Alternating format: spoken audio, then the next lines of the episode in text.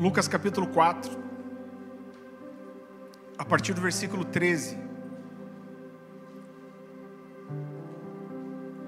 Esse texto aqui é logo que, a, que Jesus é levado pelo Espírito ao deserto para ser tentado, e depois que ele é tentado e resiste ao diabo usando a palavra, o texto continua assim. Lucas capítulo 4, versículo 13. Tendo terminado todas essas tentações, o diabo deixou até a ocasião oportuna. Jesus voltou para Galiléia no poder do Espírito, repita comigo, no poder do Espírito. E por toda aquela região se espalhou a sua fama. Ensinava nas sinagogas e todos o elogiavam. Ele foi a Nazaré, onde havia sido criado, e no dia de sábado entrou na sinagoga como era seu costume. E levantou-se para ler. Foi-lhe entregue o livro do profeta Isaías abriu e encontrou o lugar onde está escrito: O Espírito do Senhor está sobre mim, porque Ele me ungiu para pregar as boas novas aos pobres. Ele me enviou para proclamar liberdade aos presos e recuperação da vista aos cegos, para libertar os oprimidos e proclamar o ano da graça do Senhor. Então ele fechou o livro e devolveu ao assistente e assentou-se. Na sinagoga, todos tinham os olhos fitos nele, e ele começou a dizer-lhes: Hoje se cumpriu a escritura que vocês acabaram de ouvir. Todos falavam bem dele, estavam admirados com as palavras de graça que saíam dos seus lábios, mas perguntavam: não é ele o filho de José? Queridos, quando a gente tenta entender um pouquinho do contexto do que esses homens viviam, do que o povo de Israel, do que esses judeus viviam em Jerusalém, nesse, texto, nesse tempo era um contexto muito terrível.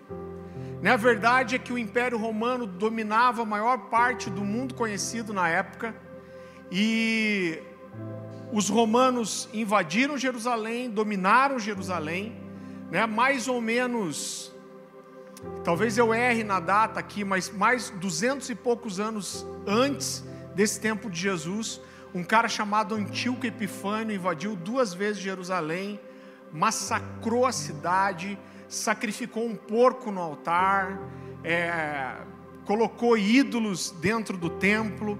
Então os judeus haviam sido muito massacrados. É quando nesse tempo de Jesus aqui a, a, a liderança estava totalmente corrompida, diferente do que a lei de Moisés tinha sido estabelecida.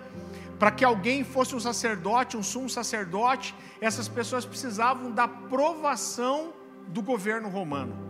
Então, até para que um, um, sumo sacerdote, o um sacerdote fosse estabelecido, Roma tinha que apoiar esse cara. Né? Então, existia ali um jogo de, de, de poder, onde os líderes religiosos tinham um, um relacionamento com Roma, que muitas vezes era de troca, era de, de manipulação, os impostos eram altos, eles não podiam executar a lei como eles queriam, eles eram dependentes do Império Romano. E tudo precisava da, da, aprovação, da autorização dos romanos, e a verdade é que os judeus sonhavam com a liberdade. Eles sonhavam com a vinda do Messias que era esperado, o Messias que era prometido. A palavra Messias ou Christos no grego significa ungido. Né? Então a verdade é que os judeus esperavam um Messias muito, muito parecido com a volta de Jesus, que a gente espera, alguém que ia estabelecer o reinado é, é, é, sobre Israel, alguém que ia dominar o Império Romano, que ia livrá-los né, desse cativeiro. Então eles esperavam esse, esse homem ungido por Deus, que viria para estabelecer o governo, esse era o clamor do coração de todo é, judeu. E nesse tempo, dentro desse contexto, aparece um homem, um profeta no deserto. E é muito interessante porque esse homem ele era diferente de todos os profetas que haviam aparecido antes disso. Ele ele vestia a pele de camelo, ele fazia, vivia uma espécie de um jejum que para mim é muito pior que o jejum de Daniel, que era comer mel silvestre e gafanhoto, ou seja, ele era um cara estranho, né? Os profetas já costumam ser estranhos, mas o João devia ser cabuloso. Pele de animal, cinto de couro, comendo uma comida esquisita, e o mais interessante de tudo isso é que João aparece trazendo uma coisa completamente nova.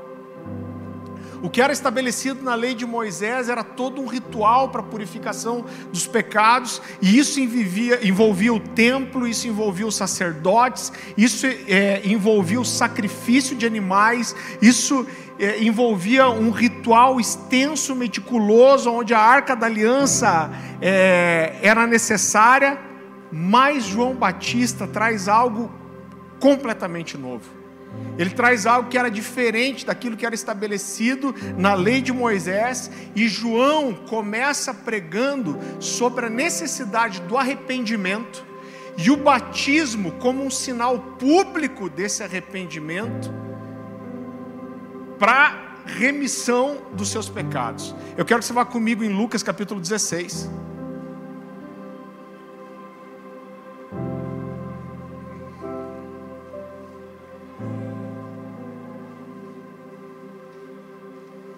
Eu quero mostrar para você que o próprio Jesus reconhece, queridos, a gente tem uma tendência em pensar que a divisão onde a lei acaba e começa a graça é com a morte e ressurreição de Jesus, mas Jesus diz algo muito interessante aqui sobre a lei, Lucas capítulo 16, versículo 16, e a palavra do Senhor diz assim: A lei e os profetas vigoraram até João.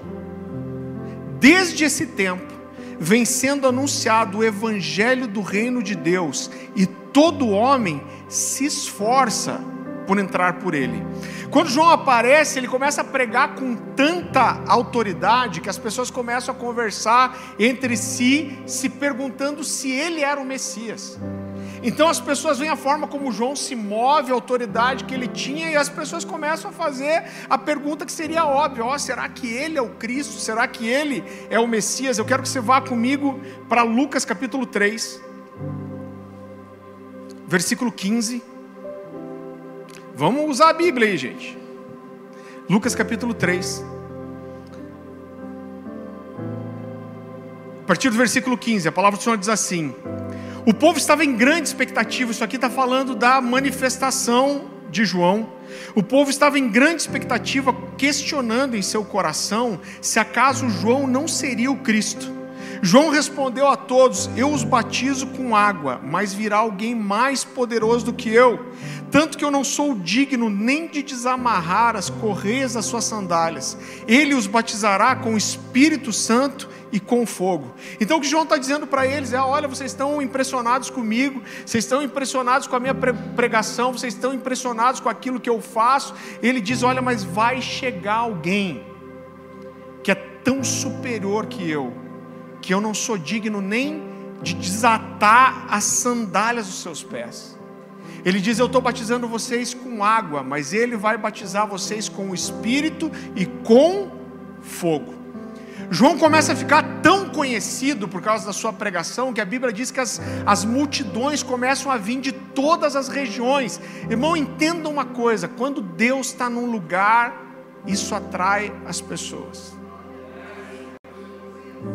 A gente aqui no SDA tem, tem uma frase, né? A gente encheu o estádio aqui duas vezes e tem uma frase que eu gosto muito que é Jesus continua atraindo as multidões.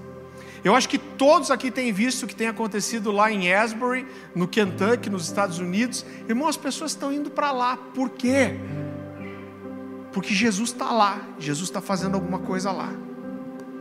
Eu lembro que alguém me falou que quando começou é, esse despertamento, esse avivamento lá em Asbury, as passagens de um dia para o outro, as passagens eram assim, cento e poucos dólares, aí foram para duzentos e pouco, daí trezentos e pouco, daí quatrocentos e pouco, aí quinhentos e pouco. As passagens começaram a subir, por quê? Porque as pessoas, que não tinha mais lugar no voo, porque todo mundo queria ver o que Jesus estava fazendo, porque quando Jesus está no lugar, isso atrai as multidões. E as pessoas começaram a ir para o deserto, porque tinha um cara chamado João que carregava alguma coisa especial. João carregava algo, João tinha uma coisa que outros é, é, é, não tinham. Jesus ainda era desconhecido nesse tempo, e um dia, no meio de uma multidão, quem aparece? Jesus. Então eu quero que você vá comigo para Marcos capítulo 1.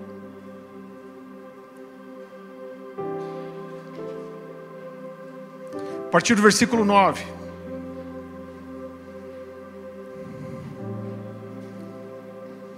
Marcos capítulo 1, a partir do versículo 9, a palavra do Senhor diz assim: Naquela ocasião, Jesus veio de Nazaré da Galileia e foi batizado por João no Jordão. Assim que saiu da água, Jesus viu o céu se abrindo e o Espírito descendo como uma pomba sobre ele. Então veio dos céus uma voz: Tu és o meu filho amado, e em ti eu me comprazo, eu tenho prazer. Logo após, o Espírito o impeliu para o deserto. Ali esteve 40 dias sendo tentado por Satanás. Estava com os animais selvagens e os anjos o serviam.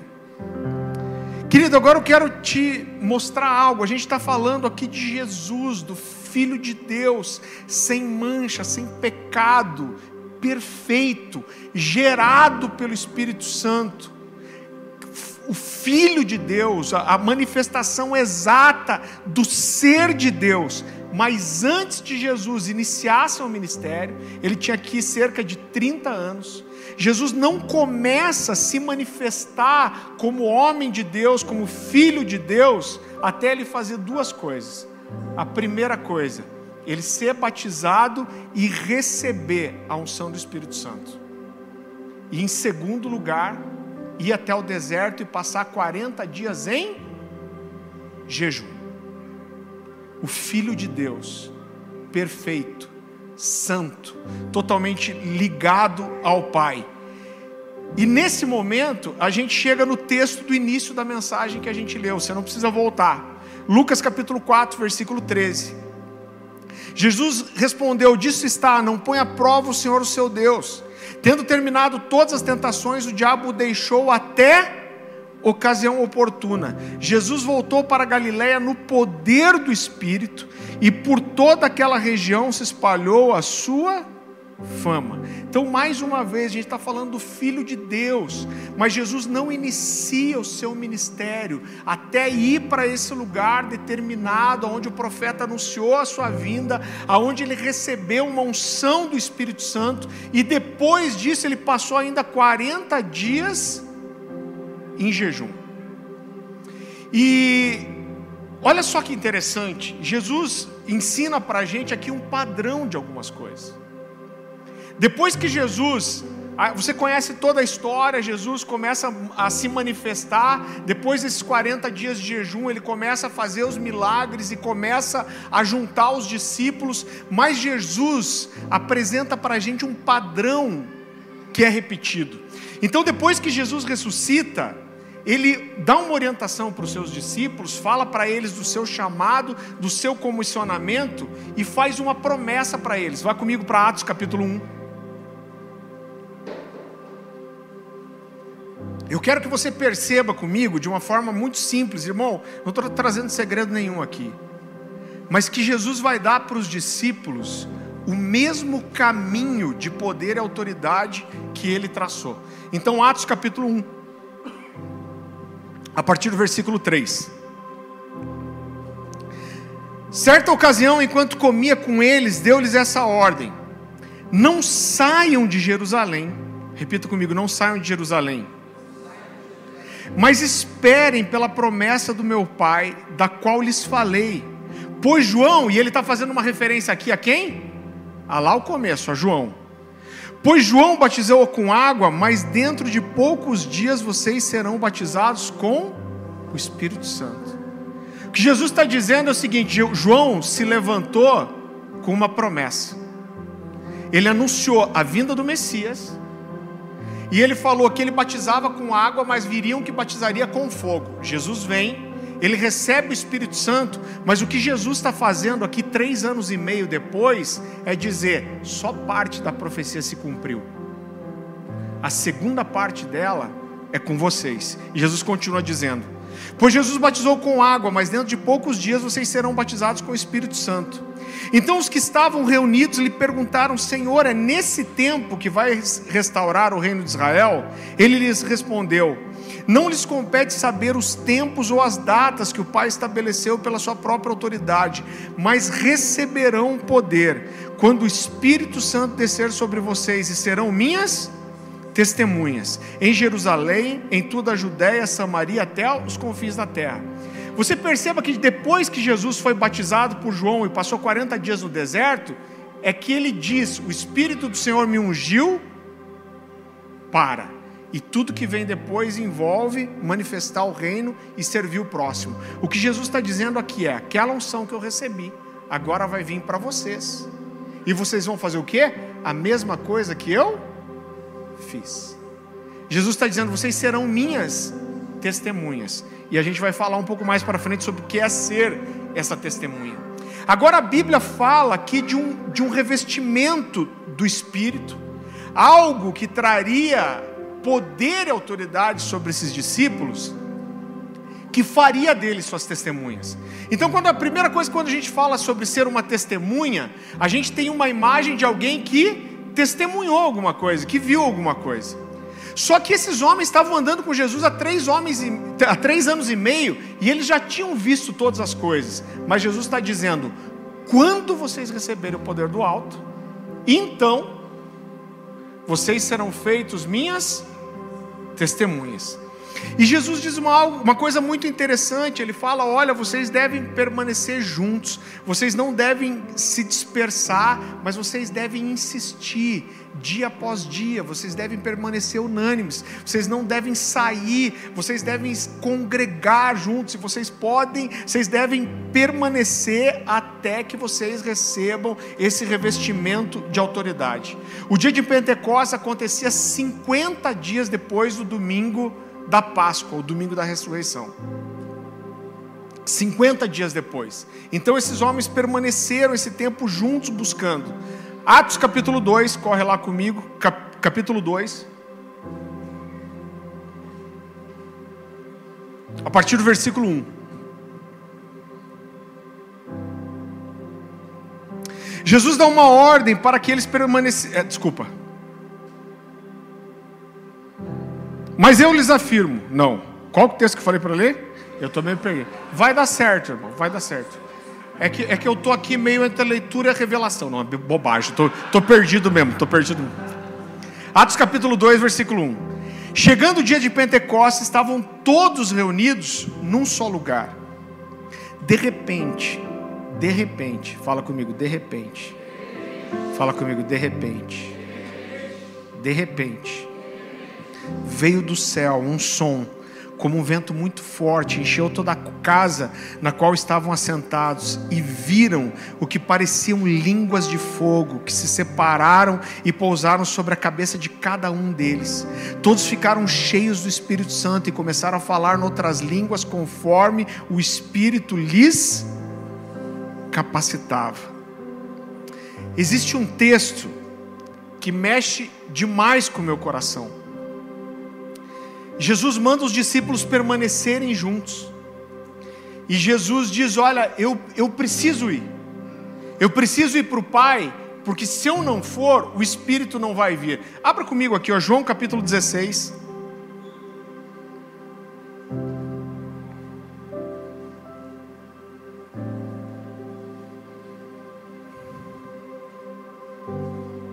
Versículo 7. Jesus está construindo a ideia de que ele precisa subir aos céus para estar com o Pai, e que ele diz assim: Mas eu lhes afirmo que é para o bem de vocês que eu vou.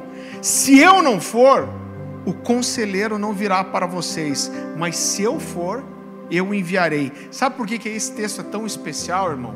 Você consegue perceber que esses homens estão aqui há milênios clamando pela vinda do Messias mas nessa hora, Jesus olha para essas pessoas e fala: Eu preciso ir de volta. Porque se eu não for, o consolador não vai vir. Sabe o que Jesus está fazendo com isso? Jesus está priorizando a presença do Espírito Santo, a presença dele. Ele está dizendo: vocês estão orando pela minha vinda todos esses anos, mas nesse momento é mais importante que o Espírito esteja aqui do que eu. Nesse momento é mais importante, é mais precioso para vocês que o Espírito esteja aqui e não eu. Por quê, irmão? Porque o mesmo Espírito que estava sobre Jesus estaria também sobre a igreja e sobre os discípulos. E isso que tornaria possível que esses homens se tornassem testemunhas de Jesus. Agora, sabe quando eu leio esse texto, uma coisa que vem muito ao meu coração é que tipo de testemunha de Jesus nós temos sido.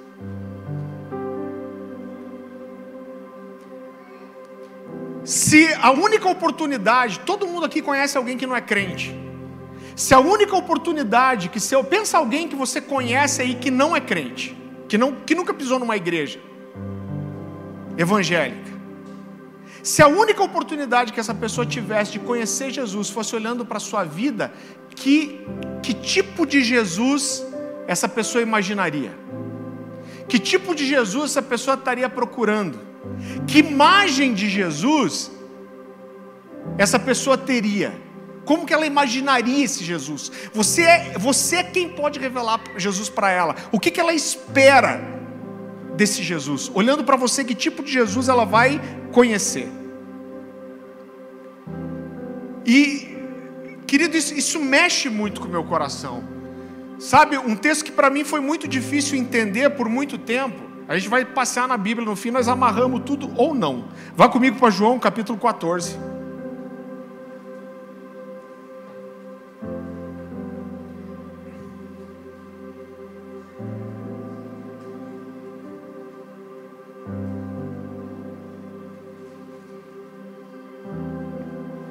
João capítulo 14, versículo 12. A palavra do Senhor diz assim: Digo-lhes a verdade, olha a promessa que Jesus faz. Aquele que crê em mim fará também as obras que eu tenho realizado, fará coisas ainda maiores do que essa, pois eu estou indo para o Pai. Irmão, na boa, vou ser extremamente sincero com você. Eu li esse texto querendo aplicar a fé e dentro de mim eu tinha um sentimento carnal que tentava gritar assim: essa aqui é Miguel, né, Jesus? Aqui você deu uma. Como que eu, você, eu, eu orei isso e falei, falei, Jesus, você é o filho de Deus.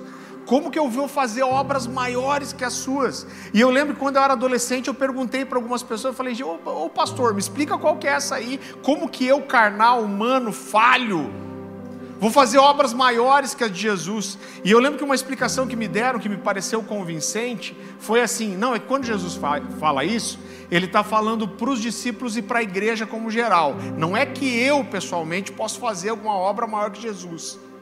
É que a igreja como um todo vai realizar. Agora, querido, você quer saber a real sobre o que Jesus está falando e aonde está a resposta para a gente entender esse texto? Vá comigo para Atos capítulo 10. Olha o que Jesus queria ensinar para esses homens. Atos capítulo 10.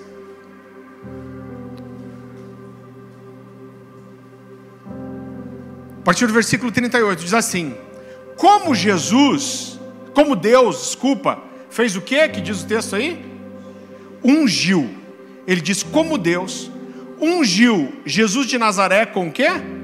Com o Espírito Santo e com o poder o qual andou por toda parte fazendo bem e curando todos os oprimidos do diabo, porque ele era Deus. É isso que o texto fala? O texto fala o quê? Porque Deus estava com ele, ou porque Deus era com ele. Sabe o que esse texto está mostrando? Que Jesus andou como homem entre nós, e a Bíblia fala que ele se esvaziou da sua divindade, e a obra que Jesus fez, Jesus não fez a obra dele como homem porque ele era Deus, mas porque Deus estava com ele. Jesus fez todas as obras que fez, não como Deus, mas como um homem ungido pelo Espírito de Deus. Então o que Jesus queria ensinar para os discípulos é: tudo que eu fiz, eu não fiz por ser Deus, mas eu fiz na autoridade de um Espírito que me ungiu. O Espírito de Deus está sobre mim, pois ele me ungiu para. E o que Jesus está construindo aqui é: o mesmo Espírito que estava sobre mim vai estar sobre vocês. Ele está dizendo: quando vocês receberem autoridade, vocês serão feitas minhas testemunhas. E o que Jesus quer dizer com testemunha não é só vocês vão ter visto o que eu fiz, O que Jesus quer dizer com testemunha é: vocês vão andar no mesmo espírito que eu andei, vocês vão testemunhar do mesmo poder, vocês vão testemunhar do mesmo enchimento, vocês vão testemunhar da mesma autoridade, vocês vão testemunhar do mesmo agir do Espírito Santo. E esse entendimento traz clareza sobre um, um, um outro texto que muito tempo eu tive dificuldade para entender também. Abra comigo em Colossenses, capítulo 3.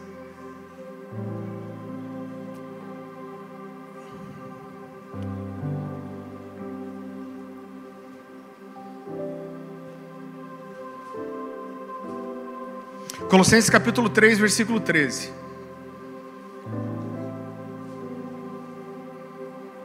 Irmão, olha só o que a Bíblia diz aqui. E a vós outros que estáveis mortos pelas vossas transgressões e pela incircuncisão da vossa carne, vos deu vida juntamente com ele, perdoando todos os nossos delitos, tendo cancelado o escrito de dívida que era contra nós e que constava de ordenanças, o qual nos era prejudicial, removeu inteiramente, encravando na cruz e despojando os principados e as potestades, olha só o que a Bíblia diz: os expôs publicamente ao desprezo, triunfando na cruz. Agora entenda comigo que quando a Bíblia fala que os principados e potestades foram expostos ao desprezo, quando Jesus triunfou na cruz, sabe por que eles foram expostos ao desprezo? Não porque Deus venceu só, que já seria incrível mas porque Jesus venceu os principados e potestades, porque Jesus venceu a morte, não como Deus, mas como homem. Quando Jesus morre na cruz, ele vence toda a autoridade das trevas como homem.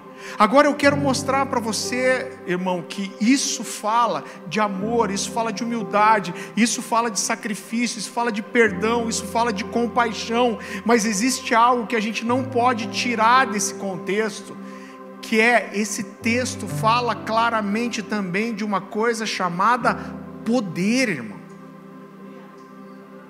Isso fala de poder, isso fala de autoridade, isso fala daquilo que é, é, é sobrenatural. E eu quero mostrar para você de uma forma muito simples que a gente não pode ter uma, uma fé que abraça todas as outras coisas, mas esquece do poder e da manifestação sobrenatural. Sabe uma coisa que é muito interessante? A Bíblia fala, olha só, Jesus fala: vocês vão permanecer unânimes. Tenta entender a cabeça desses homens. Eles estão andando três anos e meio com Jesus, estão esperando que Jesus se manifeste e assuma o reino, o que não acontece. Jesus morre na cruz e primeiro eles têm uma impressão que tudo foi por água abaixo. Mas Jesus ressuscitou, fica 40 dias aparecendo entre eles e fala: permaneçam unânimes em Jerusalém até vocês serem revestidos de autoridade. E aí, quando acontece o Pentecostes, a autoridade vem, as línguas de fogo, poder e autoridade. E daí, irmão? E daí, sabe o que esses homens fazem depois disso? Nada. Tanto que ó, eu tenho uma percepção, a Bíblia não é tão clara acerca disso. Mas a promessa de Jesus por muito tempo tem sido: vocês vão receber poder do alto e vão se tornar as minhas testemunhas. Só que você não vê em nenhum momento até aqui os discípulos dizendo: Eu sou testemunha de Jesus. Sabe quando é a primeira vez que os discípulos falam: Eu sou testemunha? Eles já tinham sido revestidos do Espírito Santo, o Pentecostes já tinha acontecido. E a Bíblia fala que numa tarde eles vão para o templo, para a oração da tarde dos judeus. Quando esses homens que viveram tudo que tinham vivido vão para a oração da tarde, que era uma oração comum, isso está dizendo para mim o que? Eles não sabiam o que fazer com, com a autoridade que receberam, eles não sabiam o que fazer com o espírito, com a unção que receberam. Então o que eles fazem? Cara, vamos fazer o que a gente sempre fez, vamos para o templo. Só que quando eles estão chegando no templo, estão chegando na porta formosa, essa porta era chamada assim porque era a maior porta e a porta mais bonita para o templo tinha um paralítico lá, que era paralítico de nascença.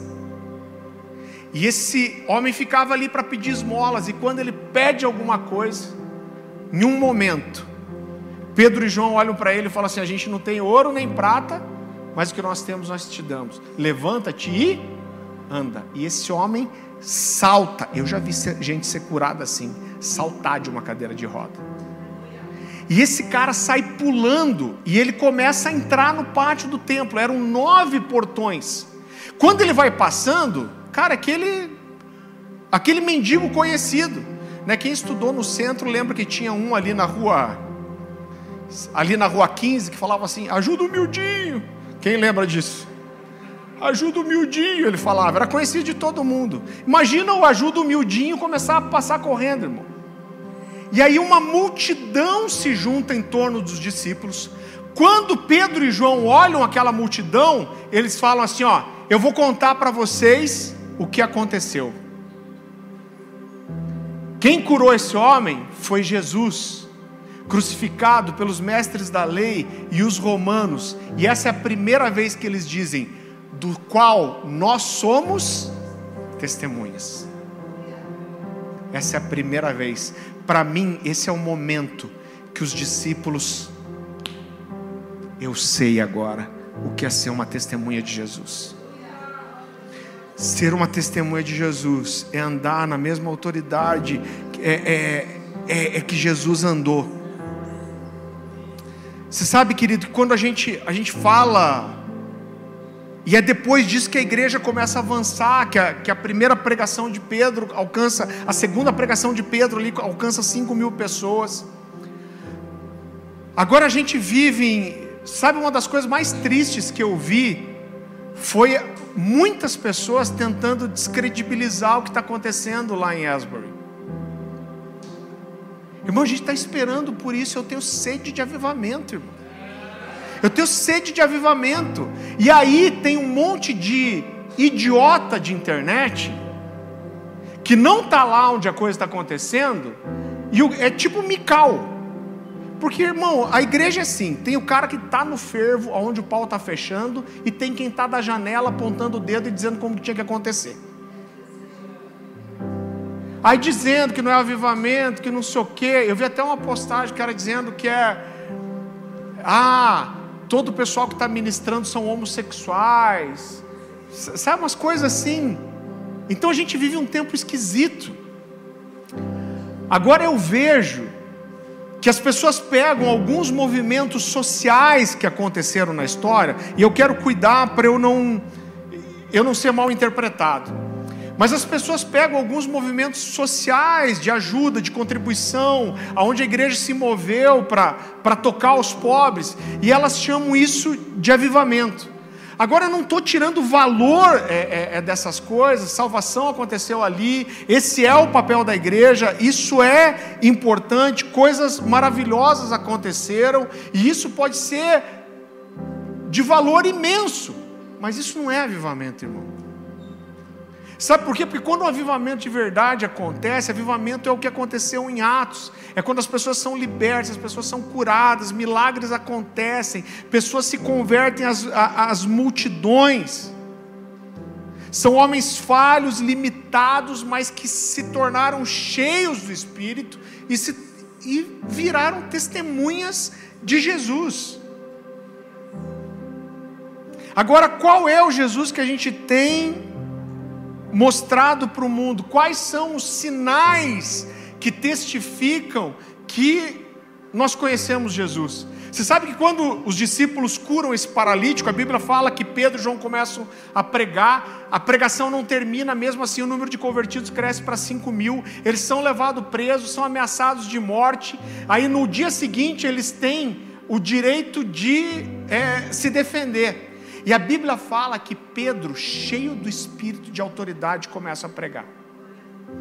E sabe uma coisa que mexe com o meu coração? É o comentário das pessoas, porque a Bíblia diz que aqueles homens estudados, conhecedores, olham para eles sabendo que eram pescadores incultos, e a Bíblia diz assim: e eles se admiravam o poder e a autoridade com que falavam, sabendo que eram homens é, incultos, e souberam que eles estavam com Jesus.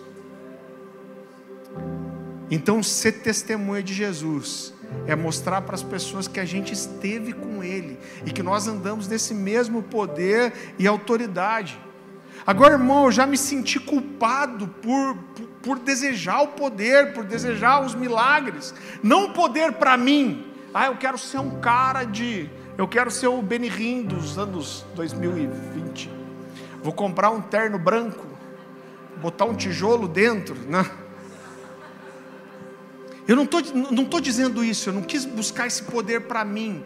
Mas Deus, eu quero ver a igreja que caminha em autoridade.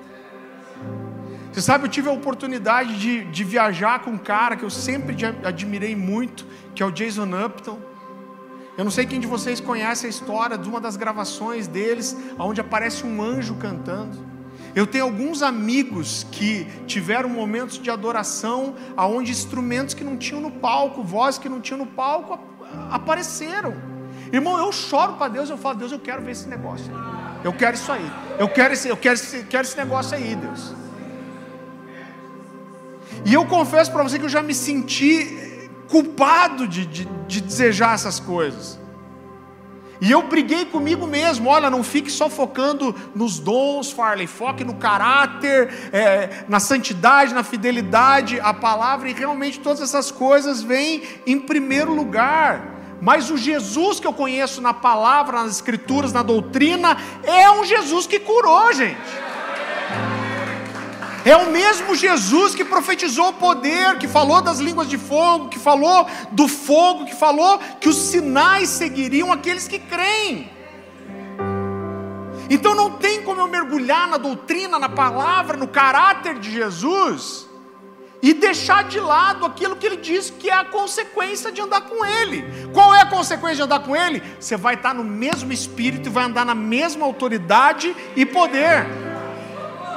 Agora, muitas vezes, quando a gente começa a falar da importância dos dons, tem alguém, né, se levanta alguém para se dizer: ah, mas o mais importante é ver a palavra, os princípios bíblicos. Irmão, realmente, eu quero dizer para você que poder, ele não atesta caráter e ele não significa provação de Deus.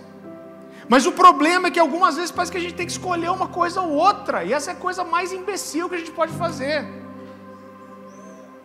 Você sabe quando a gente olha para a história, a gente vê as igrejas tradicionais, irmão, eu conheço gente, pastores batistas, cara com uma vida ilibada. Tem um pastor batista que, que era um historiador, eu gosto muito, o Enéas Tonini. Pensa num cara admirável uma história assim irrepreensível, a família, tudo. Você vê homens incríveis, mas que eu entendo que deixaram de experimentar algumas coisas por não buscarem de forma intencional o poder de Deus. Por outro lado, às vezes você vai nas igrejas pentecostais e você vê uma fé simples. Esses caras fluem nos dons, eles creem, eles provocam. Eles são metidos, irmão.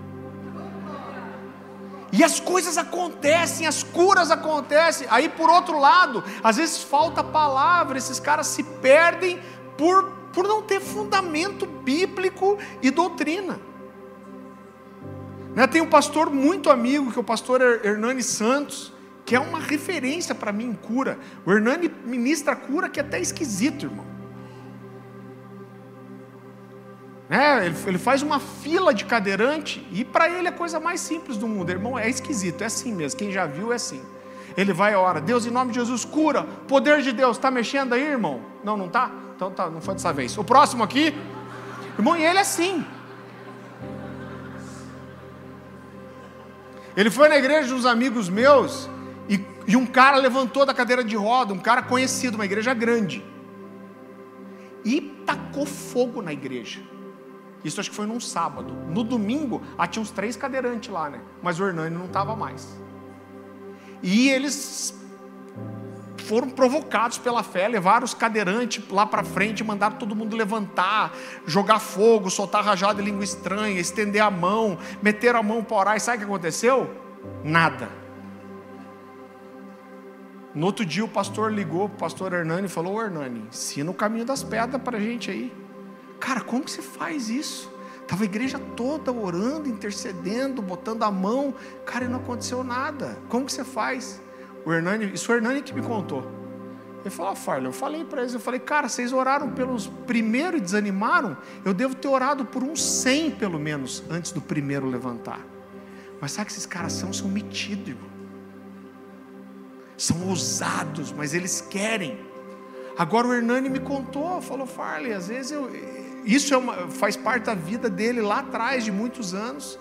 Ele falou, eu tinha uma fé que movia, mas não tinha alguns fundamentos. Ele falou, eu cansei de virar à noite no hotel acessando pornografia e ver um monte de paralítico ser curado.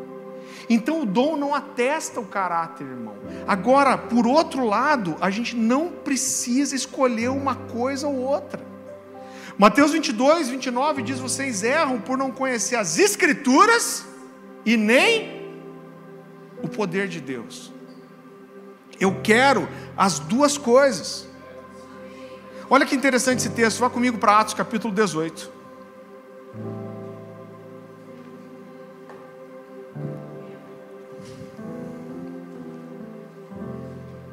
Versículo 24. Aqui entra na história um cara chamado Apolo, que é um cara muito interessante no Novo Testamento. Atos capítulo 18, versículo 24, a palavra do Senhor diz assim: Enquanto isso, um judeu chamado Apolo, natural de Alexandria, chegou em Éfeso. Olhe como é precioso que a Bíblia diz desse cara. Eu queria ter um currículo desse aqui, ia botar no LinkedIn. LinkedIn Gospel. Ele era um homem culto e tinha grande conhecimento das Escrituras, fora instruído no caminho do Senhor, e com grande fervor falava e ensinava com exatidão acerca de Jesus, embora conhecesse apenas o batismo de João. Então, olha, esse, esse cara dominava as Escrituras, pregava com fervor e exatidão. É difícil achar isso. Às vezes tem o cara com exatidão e tem o cara com fervor. Eu tenho uns caras que não pregam nada com nada às vezes, mas o cara chora, eu já estou chorando junto. Chorou, jogou baixo. Mas aqui ele pregava com exatidão e com fervor. Mas a Bíblia diz o que? Ela faz questão de destacar isso. Embora conhecesse apenas o batismo de João, olha só. Logo começou a falar corajosamente na sinagoga, no núcleo reduto dos judeus. Quando Priscila e Áquila o ouviram, convidaram-no para ir à sua casa e lhe explicaram com exatidão o caminho de Deus. Agora olha um pouquinho para frente, Atos capítulo 19.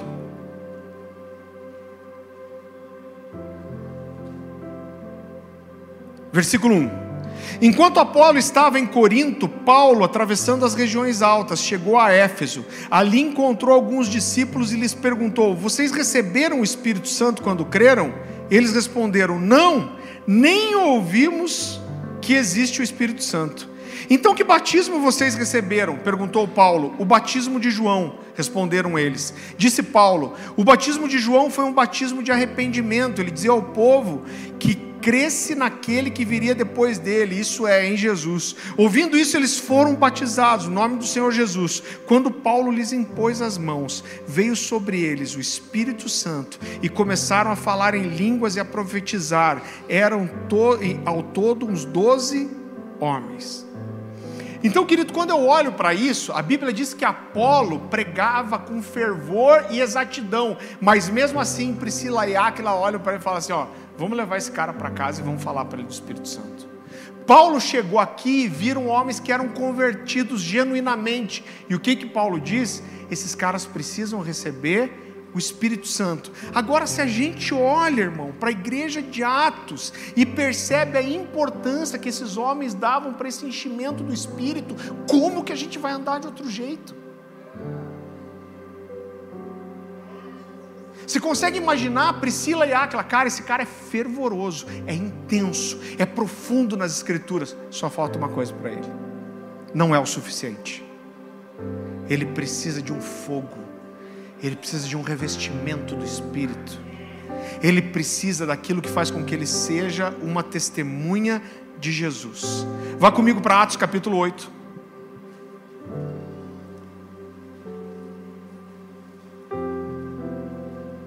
Versículo 14. Os apóstolos em Jerusalém, ouvindo que Samaria havia aceitado a palavra de Deus, enviaram para lá Pedro e João. E esses, ao chegarem, oraram para que eles recebessem o Espírito Santo. Pois o Espírito ainda não havia descido sobre nenhum deles, tinham apenas sido batizados em nome do Senhor Jesus. Então Pedro e João lhes impuseram as mãos e eles receberam o Espírito Santo. Mais uma vez, se a igreja de Atos dava essa importância para o enchimento do Espírito Santo, como a gente pode dar uma importância menor? Agora, a grande verdade é que muitas vezes a gente se contenta com pouco, irmão. A gente se contenta com a mediocridade quando tem muito mais disponível para nós. Deus tem muito mais, a gente está satisfeito com pouco.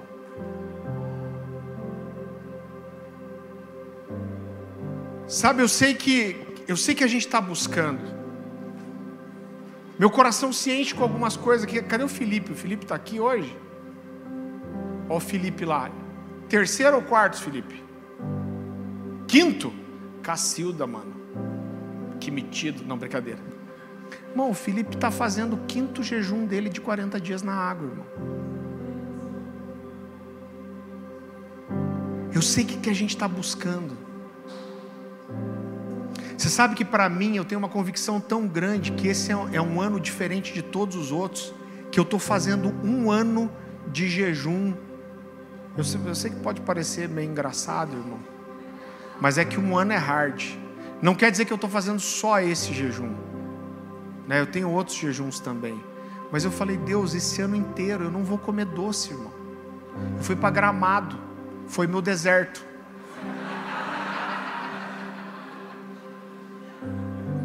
Eu fui para Gramado, irmão.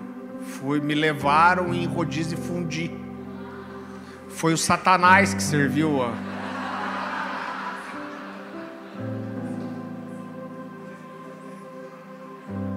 A hora que o cara chegou com fundi de chocolate branco, eu olhei para ele e falei: Cara, onde você estava? Rodear a terra e passear por ela?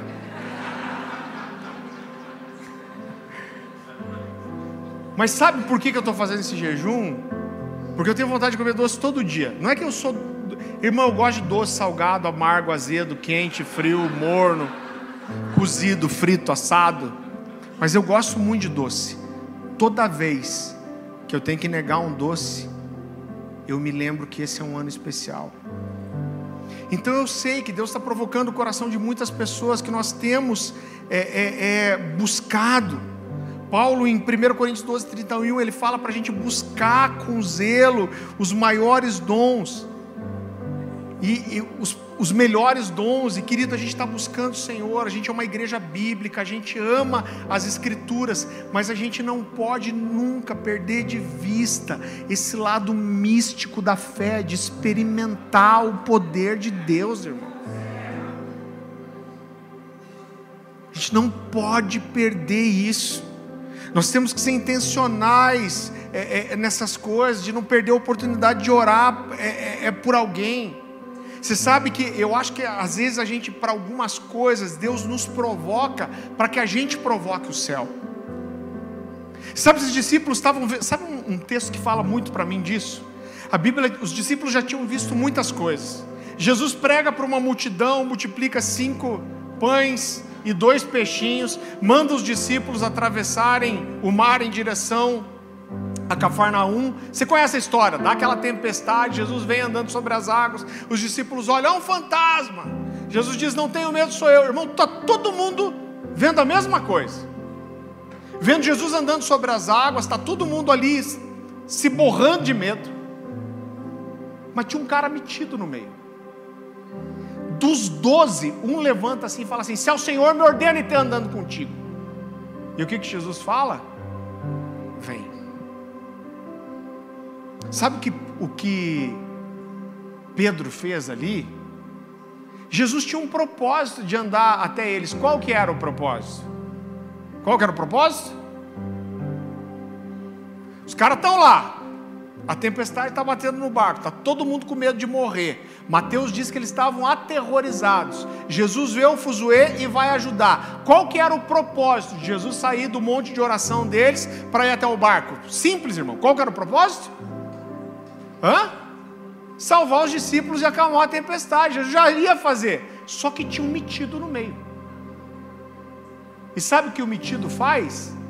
Ele está dizendo: Eu não quero só ver a tempestade parar. Ele está dizendo: Se é o Senhor mesmo, me ordena e ter contigo andando sobre as águas. E o que, que Jesus fala? Fala, vem. E às vezes, irmão, a gente tem que provocar o céu para que alguma coisa aconteça. Sabe o que é provocar? É jejuar um dia a mais. É passar uma hora a mais em oração. É fazer um voto, é não comer doce por um ano. Eu não sei o que é provocar o céu para você. Mas eu, eu tenho uma convicção tão grande no meu coração que a gente está às margens de algo que é iminente. Se você está com a gente aqui há algum tempo, há dois anos a gente tem profetizado, tem falado, gente, fica de olho em 2023, porque 2023 o pau vai fechar, tem alguma coisa vindo. A gente falou de despertar a igreja para esse jejum do Louengo, acabou vindo feriado, o tempo passou, mas você pode entrar ainda. Aí eu tô nisso, Louengo, que para mim é uma das maiores referências vivas de um cara que entende avivamento, mover de Deus, que entende o que está acontecendo no, no céu. Esse cara faz um vídeo dizendo daquele jeito. Louengo, esse é o Louengo. 2023 é um ano excepcional, ele é um ano diferente. A gente vai viver coisas que a gente nunca viveu. Então tem alguma coisa acontecendo. E o meu, meu chamado para você nessa, nessa mensagem é, irmão, vamos permanecer unânimes até que alguma coisa aconteça. Você sabe que a gente estava com o Vitor Vieira aqui, o Vitor estava me contando uma coisa, o Vitor Vieira é o diretor de toda a língua latina no IHOP lá em Kansas City, esteve aqui ministrando com a gente. Ele estava falando de, de algumas conversas que ele tem com o Mike Bickle, e o Mike diz que fala para ele, fala, cara, um dos maiores desafios que eu tenho é estar tá dia após dia estimulando esse time de adoradores, intercessores e dizendo, cara, não desanima, vamos lá, vamos continuar enchendo as taças, vamos permanecer, vamos continuar juntos, vamos insistir. A gente vai falar mais sobre isso para frente. A gente tem um cara que levanta a mão aí, Wayne. Wayne, quando a gente teve com o Vitor Vieira aqui, o Vitor falou de uma coisa que tocou muito meu coração. Ele falou, cara, Davi levantou pessoas para serem adoradores e intercessores. Essa era a vida missionária deles. E, e, ele falou: grande parte do que nós vivemos lá em Kansas são missionários. Ele falou: às vezes são estudantes que passam um, dois, três anos como missionários intercessores e vão embora depois. O que, que esses caras fazem? Eles têm uma escala de seis, de oito horas que eles oram todo dia. Eles são missionários intercessores. Eles estão ali para uma missão. E, a, e, o Wayne, ele como voluntário, ele é nosso primeiro missionário intercessor aqui na igreja.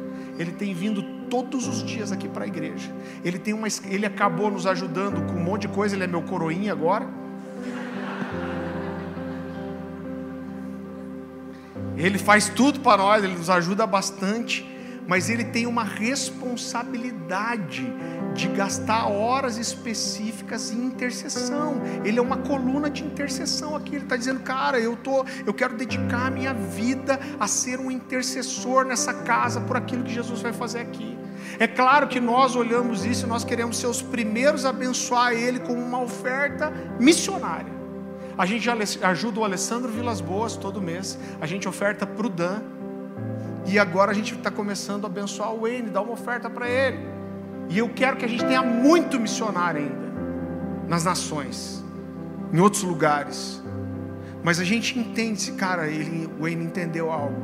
Então eu quero já te dar liberdade, se quiser. Fica em pé aí, Wayne, que essa hora é importante para você. Você devia ter vindo com a camisa vermelha para destacar mais. Você falar assim, cara, eu quero te dar uma oferta, eu quero quero lançar alguma coisa na sua vida. Você está facinho, né, Wayne? vai casar esse ano, nós precisamos casar ele logo. Tá aí a Gi, vai lá, levanta, Gi, com aquele cartaz. cartaz com Pix. Pode sentar, obrigado aí. Então, assim, tem algo acontecendo, irmão. E, e, e o meu coração estava queimando. Eu fiquei, sabe, digerindo isso. Eu fui agora ministrar lá em Nova Petrópolis, do lado de Gramado. Uma igreja batista, uns irmãos que eu já fui muitas vezes lá, eles me chamam muito para ministrar sobre família.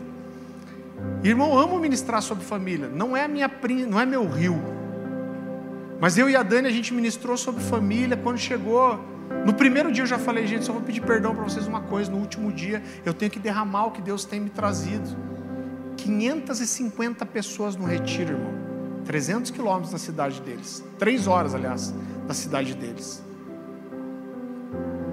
Eu falei, Deus, aquilo que a gente está carregando lá, eu tenho que transbordar isso para fora. Irmão, a hora que eu vi aquele povo, respondeu a apelo, todo mundo chorando, gritando para frente. Tem o favor de Deus, existe algo acontecendo. Então, o meu clamor, o meu apelo para você, nesse domingo, é vamos permanecer unânimes. Vamos permanecer unânimes. O que, que você pode fazer para provocar o céu? Vamos mais um pouco. A gente teve uma reunião com o presbitério esses dias dizendo, irmão, a gente não quer forçar nada. Pensa uma coisa que a gente não precisa é imitar qualquer coisa. E em outro lugar, a prova de um avivamento não é um culto não terminar. Essa pode ser uma prova, mas existem muitas outras. Mas a gente conversou aqui em presbitério, cara, e se a gente começa um culto que não acaba mais também? Cara, nós vamos nós vamos estar aqui. Eu só sei que eu quero. Eu quero, irmão. Eu quero. Hebreus capítulo 11, deixa eu ver se eu acho esse texto aqui.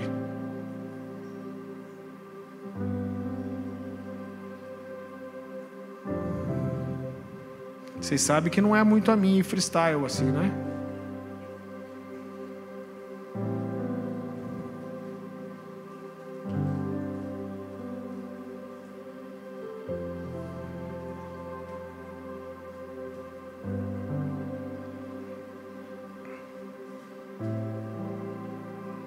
Desculpa, Hebreus 6, eu acho.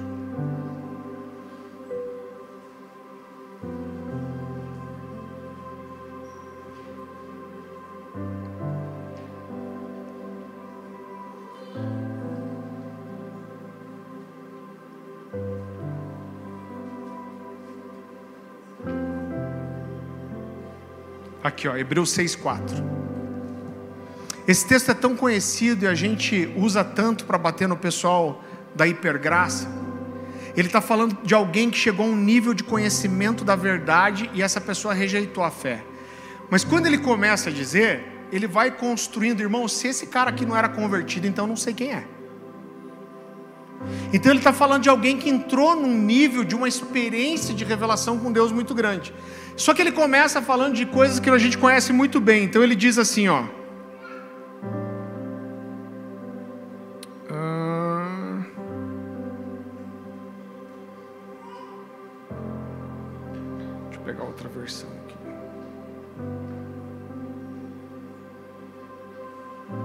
Hebreus 6,4. É impossível, pois, que aqueles que uma vez foram iluminados, a gente sabe do que ele está falando, de conhecer a verdade, e provaram o dom celestial, ele está falando daqueles que foram tocados pela graça, e se tornaram participantes do Espírito Santo, a gente sabe muito bem do que ele está falando, a gente está pregando sobre isso, e provaram a boa palavra de Deus, conheceram a palavra, mas depois ele vai dizer assim: e experimentaram os poderes do mundo vindouro. Quando eu leio esse texto, sabe o que isso fala para mim? Que tem alguém que não só foi iluminado, que não só recebeu o Espírito Santo, que não só experimentou a palavra, mas existe gente que está experimentando coisas que falam ainda de um mundo que não foi estabelecido e fala de uma era que ainda está por vir e eu quero tocar esse lugar. Eu quero tocar isso quando um avivamento acontece, irmão. Quando uma manifestação sobrenatural acontece, a gente está experimentando essas coisas que fazem poder de um, parte de um, de um mundo que ainda está por vir, que ainda está para ser estabelecido. E meu convite para você, eu não estou falando, vocês têm, irmão, você sabe que aqui é livre, a gente fica até, a gente fica.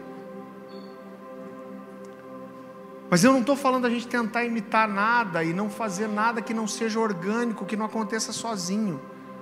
Mas o meu convite para você é: esse ano é um ano especial, vamos permanecer.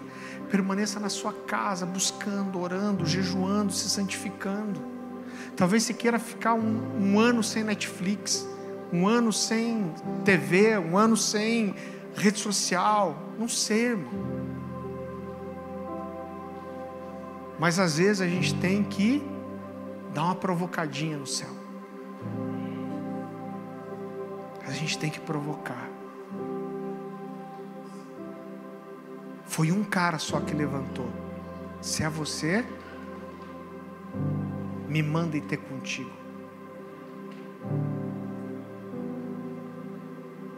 Que a gente pode fazer, irmão? Meu coração, minha vida queima por isso. Quando os discípulos, Pedro e João estão diante das autoridades, eles falam que nós somos testemunhas de Jesus, fala que reconheceram que eles haviam estado com Jesus. A frase, quando eles são ameaçados de morte, fala: vocês não podem falar mais. O que esses discípulos gritam é: nós não podemos deixar de falar das coisas que vimos e ouvimos. Sabe por quê? Porque quando, irmão, a gente experimenta um nível de glória desse, ninguém nunca mais é o mesmo.